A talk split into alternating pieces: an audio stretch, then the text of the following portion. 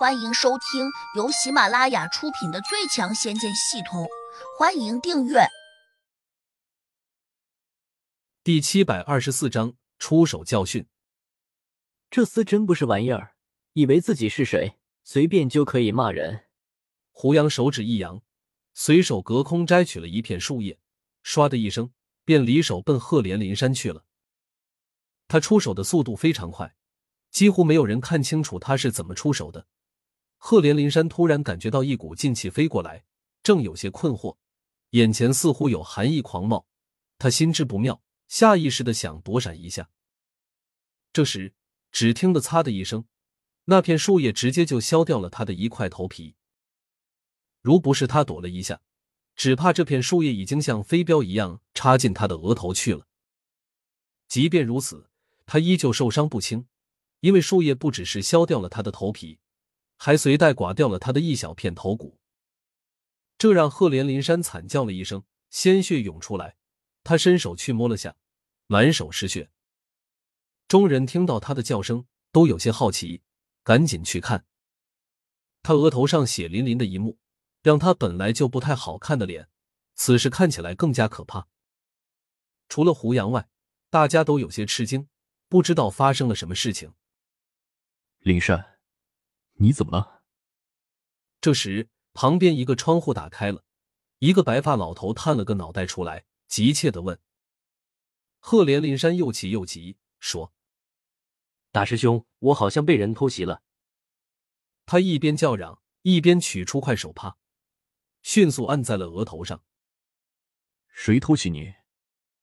那个白发老头是灵宝门中人，同赫连林山一起过来的，听说被偷袭了。他立刻飞身掠出窗户，瞪着鹰一样的目光，冷峻的四下张望。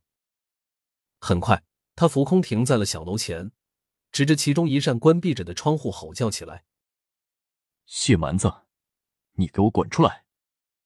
那扇窗户哗啦一声推开了，里面闪电般的冲出来一个皮肤暗淡的中年人，身上穿着古旧的青色道袍，他的头上还盘着花白的头发，眼小鼻大。阔嘴龅牙，此人相貌更加丑陋，但功力却不低，竟然到了地灵八级，而且隐隐处于突破的阶段。假以时日，一定会修炼到渡劫期。他听到赫连林山的大师兄呵斥，马上也回吼了过去：“汪无权，你他娘的活腻了是不？鬼叫什么？”赫连林山的大师兄叫汪无权，功力比谢蛮子还高一些。差不多已经冲上第零九级了。汪无权冷笑道：“谢蛮子，你这个小人，你那个死胖子竞争不过我师弟，就用如此卑鄙无耻的手段来害人，这笔账怎么算？”场中其他人一听，立刻都反应过来了，原来赫连林山刚才是被谢蛮子偷袭的。楼下，聂熙元和刘希兰还在想：这谢蛮子果然很狡猾，先出招毁赫连林山的容。那样，他自然就没法和贾胖子争强斩月娥了。贾胖子心里乐开了花，暗暗的冲谢蛮子竖起了大拇指，低声说：“干得好。”谢蛮子听到汪无权这样说时，先是一怔，转而就怒不可遏的叫道：“你他娘的给我说清楚，我用了什么卑鄙无耻的手段？”汪无权转手指向了满脸是血的赫连林山，大骂道：“谢蛮子！”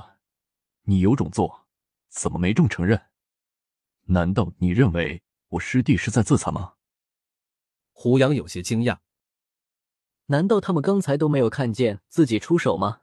还是汪无权故意假装看不见，趁此机会先干掉谢蛮子？不过胡杨一眼就看清楚了，汪无权的功力虽然比谢蛮子高一点，但要想干掉对方，恐怕也不容易。谢蛮子也气坏了，怒道。汪无权，你师弟怎么受伤的？我如何知道？你别血口喷人，颠倒黑白！汪无权冷笑道：“在这附近，除了你我的功力较高外，其他没有谁比我师弟的功力更高。如果不是你出手，谁又伤得了我师弟？”胡杨一听，立刻明白了，原来大家都还是只把自己当成初级地灵了。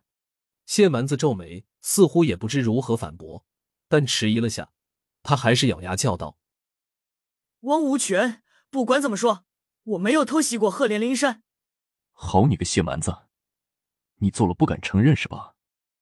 我今天就打到你承认为止。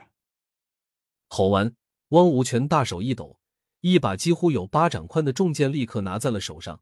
他甚至没有半点迟疑，马上飞身冲过去，对着谢蛮子便砍。谢蛮子猛地旋转了下身体，转眼间便飞出去了两百多米远。他一边还大吼道：“汪无权，别以为我怕你！来来来，我们今天大战三百回合，谁要是先收手，谁就是孬种！”说话之际，他手上早已经多了把足有两米长的三棱尖枪，回身便迎向了汪无权。当当当，当当当！转眼间，两人便急吼吼的打在了一起。对于他们这种等级的修炼中人来说，使用兵器远不如使用法术的威力大。但是，两人却不约而同的选择了近身肉搏。后来，胡杨才知道，虽然两人都处于极度愤怒中，但却不想惊动飞燕门掌教。毕竟来者是客，先在别人的家里面翻天覆地的干起来。显然对主人家不尊重。如果把飞燕门惹恼了，可能直接就把他们给赶出去。这两人虽然功力不低，但却是带着自家门中掌教的任务来的，当然就不能因为个人恩怨而坏了大事。两人虽然拼尽了全力，但在不使用法术的情况下，谁也奈何不了谁。